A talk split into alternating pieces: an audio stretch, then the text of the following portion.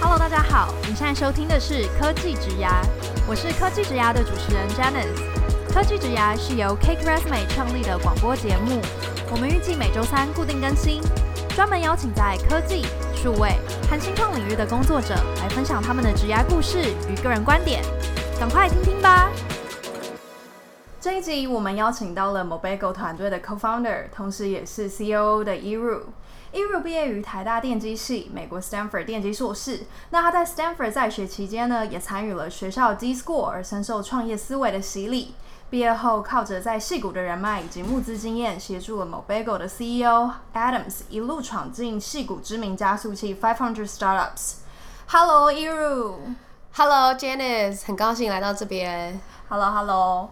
那 Yiru，你在和我们聊聊个人故事之前呢，可不可以呃先跟我们简单介绍一下 Mobago，然后还有你们提供了什么样的产品跟服务？嗯，好的。那 Mobago 是一间做呃 AI Automated Machine Learning Software 的公司。那我们的技术呢，主要就是 Automated Machine Learning，就是我们可以用很快速、一些非常准确的方法来制造各种的资料资料模型，然后呢，并且把它进入到商用，所以就是像我们客户，像是味全啊，或者是呃可口可乐也好，就是他们就是用我们的这个预测模型去预测他们的客户需求，然后去预测他们的销售量，然后进而达到就是最低的库存，然后以及就是最高的营收。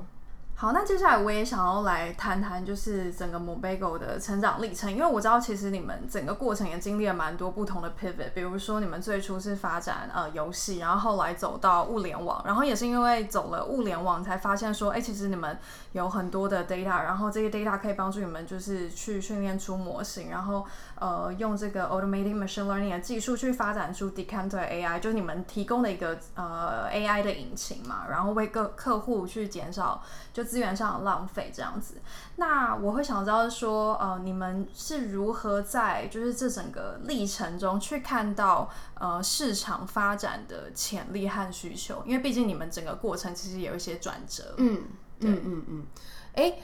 欸欸，我可以先讲一下，其实大家很多人都会问我说，你们到底为什么叫 Mobago？对 对，那我可以稍微讲一下这个小故事，就是就是我们之前有一些员工很喜欢吃 bagel。然后那时候是在我们做游戏的时期，对，然后那时候我们是做行动嘛，手游，所以就是 mobile，然后加 bagel，然后就变成 Mobago 这样，所以这名字就是这样来的，就是一个呃很年轻有活力的名字，然后很很 fun 这样子。那后来我们就是呃进入物联网的世界，就开始串联很多 device，然后去做我们的题目是 Google Analytics for IoT，对，像现在大家用 app 啊，或是用网页。那通常都离不开很多背后的 analytics，就是背后的这些公司，他们都是需要用 analytics 来赚钱，然后去 convert 客户成为 paying customer 等等的。不过那时候的 IoT 其实它没有一个标准，所以说那时候我们就是 pitch 的 topic 就是 Google Analytics for IoT。但是我们后来发现说，呃，每个 IoT 厂商他们想要看的东西都很不一样。例如说有一些完全是想要看使用者行为，但有一些是想要去预测，呃，设备什么时候会坏掉。然后预测使用者行为，然后这个 IoT 要怎么变得更 smart，去呃能够预测使用者行为之后，去做出很多的反应。例如说是一个小 robot 啊，或者是就是一个荧幕，它要显显现什么内容。所以其实后来我们的客户就越来越问说，诶，除了这个 analytics 之外，那我还想要做很多预测。我做预测啊，然后我想要预测这个预测那个，所以后来我们就开始 dig in 预测这个 topic。对，那预测你要做的最好就是 AI，AI 就是预测。然后透过 machine learning 去 build model，然后有资料模型之后，你就可以丢进新的 data，然后呢，你就可以做到最准确的预测。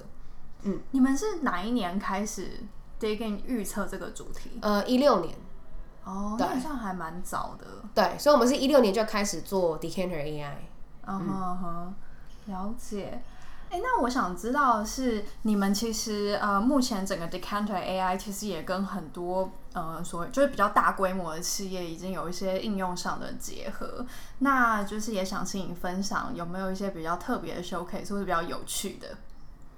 哦，像是大家每天都在用手机嘛，就是一定有呃，你例如说你是属于中华电信啊，或远传或台哥大啊，那呃，所以我们我们就是跟中华电信合作，就中华电信都会去呃使用我们的 Decanter AI 来预测说谁会跳到另外一家中华电呃电信，就是离网，就所谓的离网率的预测，对，所以他们就是每个月都会去预测下个月哪些客户会跳跳网。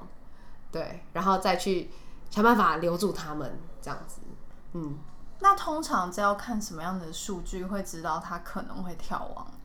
哦，就他们自己内部的企业数据。对，哦，所以他反正他就是会把他们要的 data，嗯，就是他去定义出来给你，嗯，然后交给你们的模型去跑出一些结果，这样子。对对对对对，就是例如说网络使用量啊，是不是网络量都不够啊？不够他使用，那有可能就是一个，哦，呃指标。嗯，那么模型就会跑出来，然后跟他说，呃，因为这个指标，所以我觉得这群人可能会离网这样子。Uh-huh. 嗯哼哦，我想到一个很有趣的，因为我在就是呃跟你进行这个访谈之前，也有认真的 survey 一下你们官网，然后我知道你们也有做员工离职率的 AI 预测，对不对？嗯嗯嗯嗯嗯。所以像员工离职率的 AI 预测是，它是呃要看什么样的指标？比如说他打卡时间嘛，每次压线了走的，就有可能会离职。Oh, 对，其实它比较像是一开始履历也没合。有点类似履历没，但是它资料量要够大，所以我们 target 是就是比如说制造业的这种大型工厂，嗯，可能一个工厂就有两万人的那种，嗯，那这个模型才会准。对哦，因为他可能也要看，他确保他产线上的人力数据能力是正常的。对对对对对。然后通常可能在一开始在扫描一个履历的时候，就已经有很多 data point 进来，然后他就可以做一个预测了。对，所以根本不需要到打卡时间，可能是他投递履历的时候。就可以其实甚至他还没有被还没有进来成为员工，对，你们就出现一个指标，然后 HR 就知道要不要 offer 他这样子，HR 就可以考虑，就是因为代表可能我们有 profile，就是既有员工，uh. 然后有一些类似之处之类的。哦、oh，所以就是呃从。有点算是，就是呃，假设本来有两万多个就是员工，然后他们的 profiles 就是可能 HR 会跟你说，大概呃离职的人都是哪一些 profiles，然后你们去以此 train 出一个 model，然后只要接下来任何新的应征者，他的履历跟这个 model 的东西是很接近的，就是代表他是很有可能会再离职的人，是这样吗？我理解正确吗？呃，基本上 machine learning 就是我们用最少。人为的方式去影响对对对。机器的学习，所以就是一开始 HR 就是会给我们资料，嗯，就是各种的 profile 资料，然后呢，后来他在这个这间公司的呃，例如说我在这间公司九十六天还是一百天，就是这种数字，就等于是我们的预测结果，然后我们就会标示它为预测结果，然后我们就丢进去跑一个模型，那有一个新的 profile 出现，这个模型就会直接跟你讲说，哦，这个是七十八天这样子。对，这就是这就是 machine learning，它就是它学习到这个模型，所以你再给我一个新的人，我就可以跟你讲，我预测他会怎么样，这样子。嗯，理解理解。OK，好，那一如我想知道的是，因为其实你还蛮常被商周采访的，人生有两次嘛，啊，对，目前为止，相信接下来还会很多次，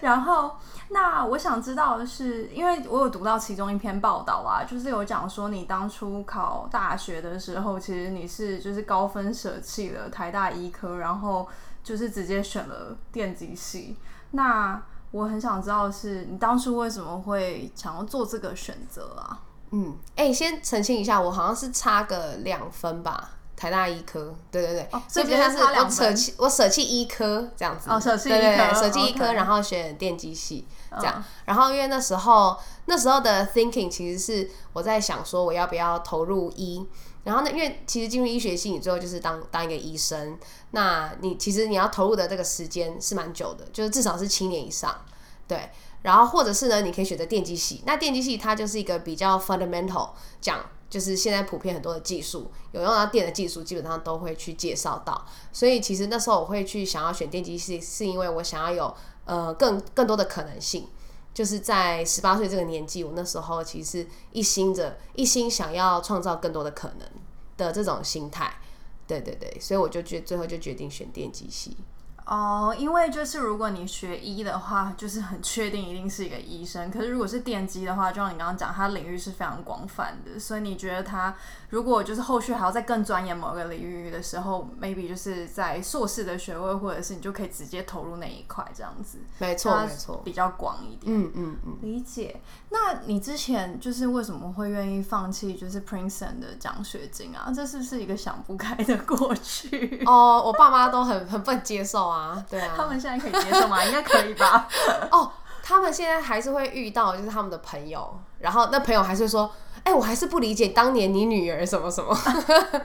对，就是还是会有人还是没有办法接受这样子。对，那这个这个的决定其实也是挣扎了很久这样子，因为我爸妈就是一直都希望我去念博士，然后加上又有全奖。而且还会还有薪水这样子，对。然后那时候我另外一个选择就是去 Stanford，然后念硕士，然后没有任何奖学金，就是全额都要自费。然后那但是我那时候其实呃我我之前在台大创创，然后就是一直深受就是创业思维的洗脑，没有啦，就洗礼洗礼，甚至不说洗礼，说洗脑这样子。对，就是觉得说好像人生还是呃想要闯一下戏骨这种。就是有一个有一个冲劲这样子，然后我就想方设法，就是说服我爸妈，就说这这投资以后我会给你更多的 return 什么什么，就是去呃想尽办法说服他们，然后让他们就是配合我做这个比较任性的决定。对，所以你就是给他一个，比如说像跟投资人投资的 pitch deck 这样子，然后就跟他说，现在 burn rate 大概怎样，之后你会得到什么样的？对啊，就是要做一些财务预测，然后说，哎、欸，可能我还我还在还需要再募一点钱。如果念 Princeton 的话，虽然有全额奖学金，可是之后后世可能没办法这么看涨，这样。哦，Princeton 一定都还是嗯很强的，很厉害，很很很看涨的，对，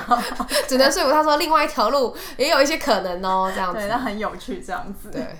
哦，了解。那我知道，因为就是你在加入 Mobagel 之前，其实也有一个自己的创业经验嘛，嗯，然后是做那个呃交社交的 App，嗯，这个是当初你就是在 Stanford 读书的时候做的，还是是在台湾做的题目啊？哦，我在 Stanford 的时候就已经开始做的，嗯嗯嗯，是我在台 Stanford 的时候跟几个朋友，呃，就是那时候觉得想要做做看 startup，然后再找题目，然后刚好有另外一个朋友就找我们一起，所以我们就决定开始做这个题目。然后这个 app 它其实是就是你就是呃像一个游戏一样的 social app，就是你就会比较两个朋友，例如说就跳出两个朋友，然后他就有个 question，例如说就是哦谁比较会喝酒。谁讲话比较幽默，什么这样子，然后我们就透过这种有点像是你看到朋友眼中的自己，然后我们就会做出一些人格的，就是分析啊，什么等等的，就是一个像是游戏的一个 social app。嗯，那所以当初这个呃这个题目后来是有在继续吗？还是说呃就结束了这个题目，然后加入了某北狗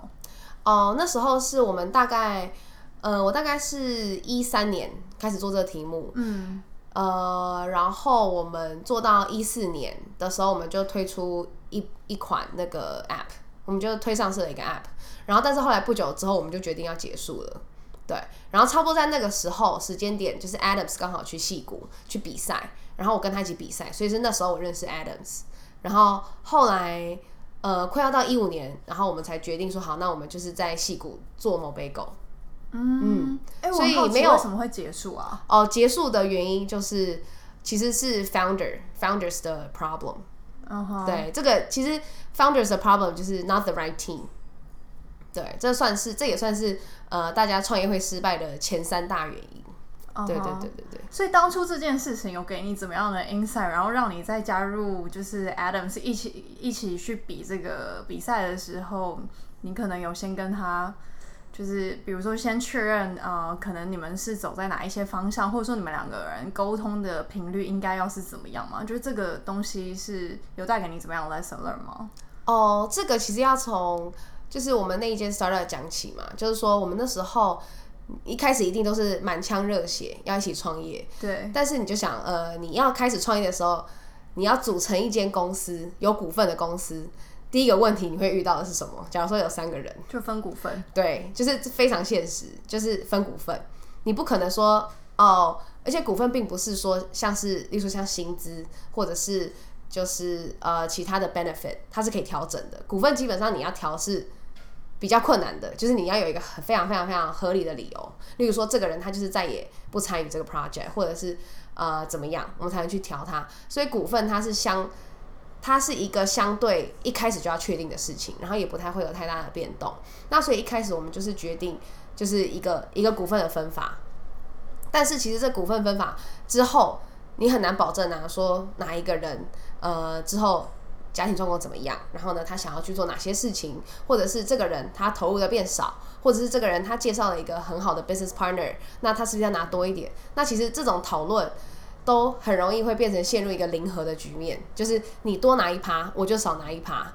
那你凭什么多拿？我凭什么少拿？对不对？那其实这种东西很多很多时候，如果我们要来讨论这件事情，讲久了，其实都是一个互相伤害。嗯嗯嗯，所以这个团队气氛最后就也也不会好，所以也很难去。往前冲，然后一起想我们要怎么把这个饼做大，这个就是呃，founding team 很难，很一开始就会卡关的事情。对对对对对，嗯，所以啊、后来我在遇到 Adam 的时候，然后我就有去，呃，一开始我就不想要太快的，就是跳到这种，就是太快说好，呃，就是因为我觉得过了那个这么热血的那个时期了，我就是比较像是说，那我们先做，我们先募资看看。我们先把这个 deck 呃调整看看，看我们能不能够募得到钱，看我们能不能够呃拿到一些 business，然后呢再再想下一步。那再想下一步，我们再想说，那股份要怎么样怎么弄？然后呢也也是在观察说，哎，大家会不会很 care 说你你多我少或是怎么样这样子？那后来我们我发现就是说，现在这个团队就是非常的彼此信任，对，因为其实后来我就体认到说，这种东西绝对没有完全的公平。对，因为这是因为你你你认为的公平，对他来讲就不公平；他认为公平，对你来讲可能不公平。所以，如果只是一味的追求公平，其实就是事情就不会成。嗯，理解。所以等于你们当初就是你在加入他的时候，你并没有一下子就是直接先去看这个问题，而是也先去思考说，你可能自己可以带给这个团队怎么样的 contribution，还有这个团队现在这个题目到底还可以往哪边发展。就是你们先比较把呃目光聚焦在产品。本身服务本身这样子，然后再呃，其实很简单，我们就是开始募资，uh huh. 对，哦，理解、呃。我们就说好，我们就是在戏谷开始募资，从头开始募资这样子。嗯，嗯，你当初是为什么会想要加入 Adams？就是呃，就是因为我们就是开始募资了啊，然后后来我们就是募到钱了，然后相处的也还不错，然后我们也把这个题目渐渐定型，所以就等于他就是。等于就是一个大家一起新养一个 baby 这样子，嗯哼，嗯嗯嗯，OK。所以当初呃，应该说你当初加入他是因为呃，他需要一个 partner 一起去比这个比赛吗？还是是什么样的机会？哦，比赛只是一个 hackathon，三天而已，就是 hackathon，然后我们就赢了一笔奖金，但那笔奖金是大家很快就会就可以，就是不是真正的投资啦，对对对，对，只是赢了一个奖金，然后大家很兴奋。对，然后那时候就就是就是四个人觉得很兴奋这样子，uh huh. 然后后来 Alan 就说他希望可以在戏谷募资，然后可不可以我们大家就是一起这样子？哦，oh, 我懂你意思。OK，那我想知道的是，呃。你在呃，比如说第一次在呃创业的时候，因为我知道当初其实你们应该也是有获得不少 investor 的青睐。那呃，当初的那一个呃社交 app 的经验，它的募资的过程有没有哪一些是呃你觉得很受用，然后你有把它比如说带进当初你们在 Mobile 在矽谷募资的这个历程里？哦，当然有啊，因为我们那时候就是先从 angel 开始募，嗯，所以就认识了一大堆 angel。对，嗯、所以一开始，呃，我就跟 Alan 讨论说，好，我们要来募资嘛。那我们的 deck 长什么样子？我们要谈 company valuation 是多少？我们需要拿多少钱？然后投资人会占股多少？那这种都是 one on one 的 questions。所以这种 question 我都已经想过了，就是之前也其实已经拿到快要拿钱，投资都快要进来了，但是是我们自己最后决定就是不要做了这样子。所以其实算是整个历程都已经跑过一次。嗯，然后。呃，所以那时候我就感受到说，哎、欸，其实 Adam 的想法可能跟戏骨很不一样，因为那时候 Allen 就觉得说，就是带，就是他原本的想法，就是他在台湾的想法，然后到戏骨募资，那我就说，嗯，我觉得这可能不会 work 哦。但是那时候他还是很想要试试看，所以我就是直接是从这些 angel 全部试一次。那这个在这个过程当中，我们就是一直成长，一直成长，一直 refine 我们的 business plan 这样子，对，嗯，嗯然后直到最后我们进了 five hundred startups。那你们进入 Five Hundred startup 的过程中，有没有哪些是你觉得超级刻骨铭心的过程啊？或者是你觉得超有挑战的？当初就是整个闯进、整个挺进这个 Five Hundred startups 的时候。哦，那时候最最 struggle 的就是，因为那时候有呃其他投资人在跟我们谈，对，但是那个条件就是非常非常的不利不利 founders，对，uh huh. 然后我们那时候就非常非常纠结，我们到底要不要 take？对，take 的话我们可以 close 这一轮，但是那条件很很不利我们，我们未来可能路不一定会好走。那所以那时候其实是在一个我们一直在纠结到底要不要 take，到底要不要 take。然后后来我们就上了 fender startups 然后 Five Hundred startups 它条件就是比较好，所以就是等于说我们就是过了这个坎了，然后就是有更好的开始这样子。哦，呃，我来补充一下，就是 Five Hundred Startup 就是呃一个在美国 Bay Area 的一个创投的公司。那它目前为止已经协助超过五百家左右的 Startup 展开事业。那其中当然包含 Mobego，然后还有呃就是设计师很常会使用的一个 software 的软体是叫做 Canva，然后还有 GitLab 跟 Carousel，其实都是呃有加入 Five Hundred Startups 的 program。那有如我想知道就是。呃，Five Hundred Startups 这样子的一个加速器，它跟其他不同的加速器相比，它有什么比较不同的地方？嗯，那我们参加过蛮多加速器的。那 Five Hundred Startups 让我最印象深刻的就是他们最后会有一个 Demo Day，然后当然很多加速器最后也都有 Demo Day，不过他们的 Demo Day 是真的是更就是更更更狂暴一点，就是他们真的会邀请。他们确认有 active 在投资的人，然后就是所有人齐聚一堂，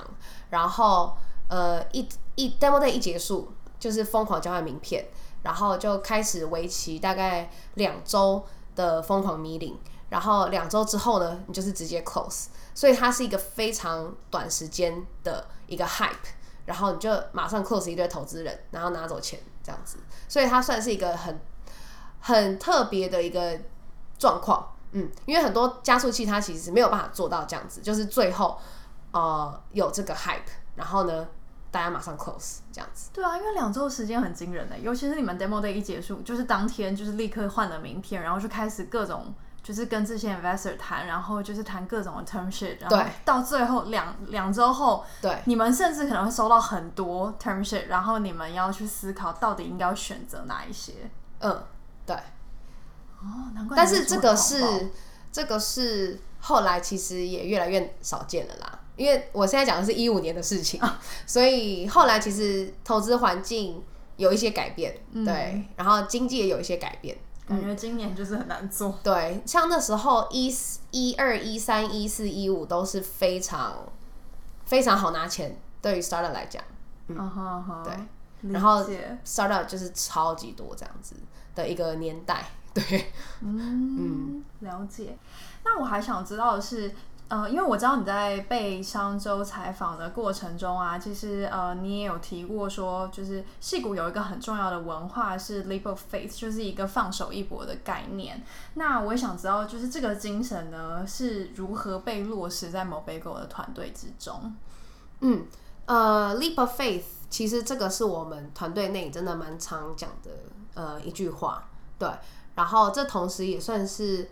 呃，像我们 Mobego 有一个文化的标语叫做 Solve，就是每个字都有它的含义，像是 S 就是 Share，然后 O 就是 Open，Lead 就是 L 就是 Lead，然后 V 就是 Vision，E 就是 Engage，然后合起来合在一起就是 Solve，就是我们希望我们可以解决很多的呃问题，不管内部还外部还客户的这样子。那所以我们其实是落实在我们企业里面的文化，就是就是你要有 Vision。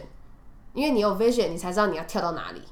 才知道你 leap of faith，你是要 leap 到哪里去。对，所以我们是很重视这件事情的。然后 engage 就是说，你一旦有 leap of faith，你就是你就是去 engage 它，不是说哦你只是喊喊口号这样子。嗯嗯嗯嗯。所以我们算是落实在我们的呃文化标语里面。嗯哼嗯哼，理解。那我注意到的是，你们目前整个就是呃，比如说海外的拓展版图，其实包含起呃，戏谷应该算是一个起源地嘛。嗯、对。然后呃，台北啊，然后还有就是像上海、北京、东京，其实也都有 office。那蛮想知道你们目前呃，整个全球的拓展策略大概会是怎么样的？你们会比较面向哪个市场？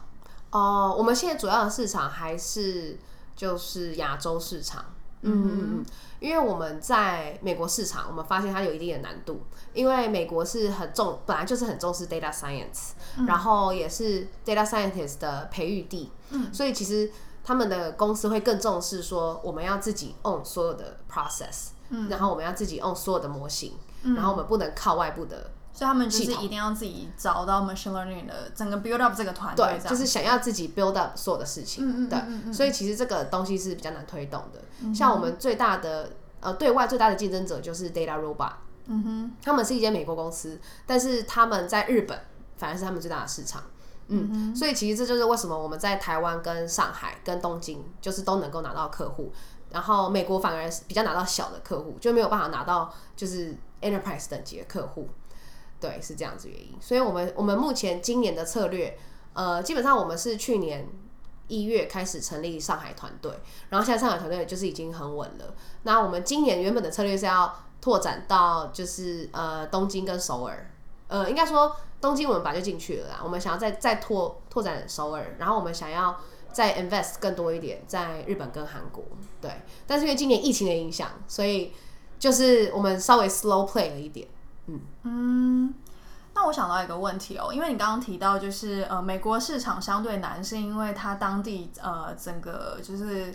关于 AI 的这个文化是非常的成熟的，嗯，所以呃，可能大部分公司喜欢自己建立这样子的资料科学的团队，这样那。那呃，虽然说这样听起来亚洲是很有潜力，是很有很大的市场需求，可能某种程度也就代表说，这些你可能潜在的客户他并没有那么了解 AI 要怎么普及，或者 AI 要怎么运用。那你们在跟这样的客户交涉的过程中，要如何去 influence 他去采用你们的服务？嗯，所以我们有一整个团队的 consulting。嗯嗯嗯，就是这些 consulting，我们叫做 data science consultants，、uh. 就是他们会去了解客户的问题是什么，然后会去定义 problem statement，然后甚至是会去帮他们建议要要找哪些资料，然后我们 Decanter AI 怎么协助他，所以他是会有一个 onboarding 的过程的，就是因为因为亚洲客户他就是还还没有很了解 AI，对，还不太确定他要怎么去找到他用的方式，用 AI 的方式。那这个是大家都还在尝试的，所以等于是说，我们就是有点像是呃 lead 这个市场，就是推动这个 AI machine learning 这个市场。嗯，所以我们会透过很多 workshop 去跟他们的 stakeholder 一起讨论他们这个题目，然后为什么他们要做这个题目，他们的 ROI 是什么，很多都是要有顾问团队，所以我们自己有有一个顾问团队。嗯嗯，理解。嗯嗯嗯，因为因为我们可能就是他们的第一个 AI 的接触点。嗯，对，我们其实也是标榜说，我们就是你的第一套 AI，你不需要再彷徨了。对，我们是你第一套，也是最后一套的。对 对对对。然后明天就说，我们也是你最后一套的。